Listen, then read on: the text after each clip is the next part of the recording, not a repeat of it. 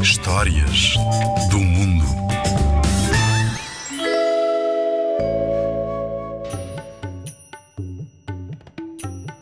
Olá, eu sou a Maria e venho contar-te uma história. Chama-se Como o rinoceronte arranjou a sua pele. Era uma vez, numa ilha desabitada em frente da costa do Mar Vermelho, um parse cujo chapéu refletia os raios do sol com um esplendor mais que oriental. Esse parse vivia junto do Mar Vermelho, possuindo apenas o seu chapéu, a sua faca e um forno a petróleo daqueles em que deves ter o cuidado de nunca tocar. Um dia, pegou em farinha, água, groselhas, ameixas, açúcar e muitas outras coisas boas e fez um bolo de meio metro de largura e quase um metro de espessura. Era verdadeiramente um comestível excepcional, sem magia, e meteu-o no forno, porque tinha licença para cozinhar nele. Cozeu durante horas até ficar dourado e dele emanar um cheirinho delicioso. Mas precisamente quando se preparava para o comer, chegou à praia, vindo das terras completamente desabitadas do interior, um rinoceronte com um chifre no focinho, dois olhos de porco e sem maneiras nenhumas. Naquele tempo, a pele do rinoceronte estava muito esticada. Tinha o mesmíssimo aspecto do rinoceronte da Arca de Noé, mas era, evidentemente, muito maior. Só que não tinha maneiras, nem nunca terá. Disse Au! E o parse deixou ficar o bolo e trepou até ao cimo de uma palmeira sem levar nada vestido, senão o chapéu que refletia os raios de sol com um esplendor mais que oriental. O rinoceronte derrubou o forno com o focinho e o bolo rolou pela areia. Espetou nele a ponta do seu chifre e comeu.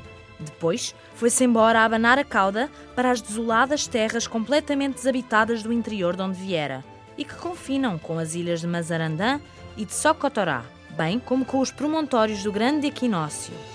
Então o parse desceu da palmeira, pôs o forno direito e recitou o pequeno poema que, como não o conheces, passa a recitar. Quem o bolo todo comeu, quando foi o parse que o cozeu, um erro fatal cometeu. Poema tinha muito mais que se lhe dissesse do que poderás pensar, porque cinco semanas depois houve uma vaga de calor no Mar Vermelho e toda a gente se despiu mais que pouco. O parse tirou o chapéu. Quanto ao rinoceronte, tirou a pele e pô-lo ao ombro quando foi à praia tomar banho. Nesse tempo, a pele abotoava-se no ventre com três botões e parecia um impermeável. Não disse uma palavra acerca do bolo do parse porque o comera todo e, de qualquer modo, nunca teve maneiras. Nem então, nem agora, nem nunca. Deixando a pele na praia, entrou na água a bambolear-se e dedicou-se a fazer bolhas pelo nariz.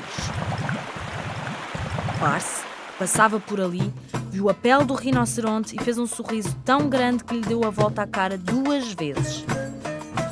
A seguir, deu três voltas em torno da pele a dançar e a esfregar as mãos.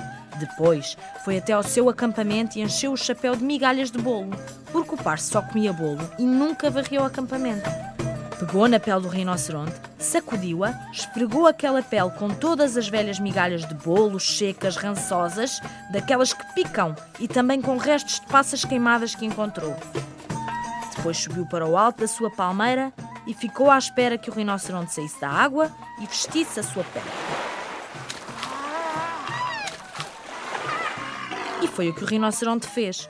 Abotoou os três botões e notou que a pele picava como quando há migalhas de bolo na cama. Então coçou-se, mas isso só piorou as coisas.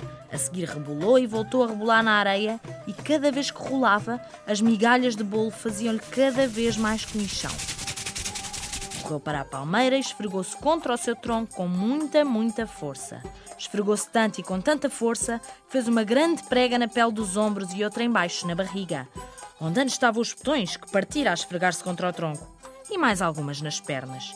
Tudo isso pôs de muito mau humor, mas não mudou nada quanto às migalhas que continuavam debaixo da pele a fazer-lhe comichão. Voltou para casa furioso, com a pele toda arranhada. Desde então, os rinocerontes têm grandes pregas na pele e muito mau feitio, devido às migalhas de bolo que estão debaixo da pele. Quanto ao parse, desceu da palmeira levando na cabeça o seu chapéu, que refletia os raios de sol com um esplendor mais que oriental. Pegou no seu forno e partiu em direção a Orotavo, Amígdala, os prados das terras altas de Anantarivo e os pântanos de Sonaput.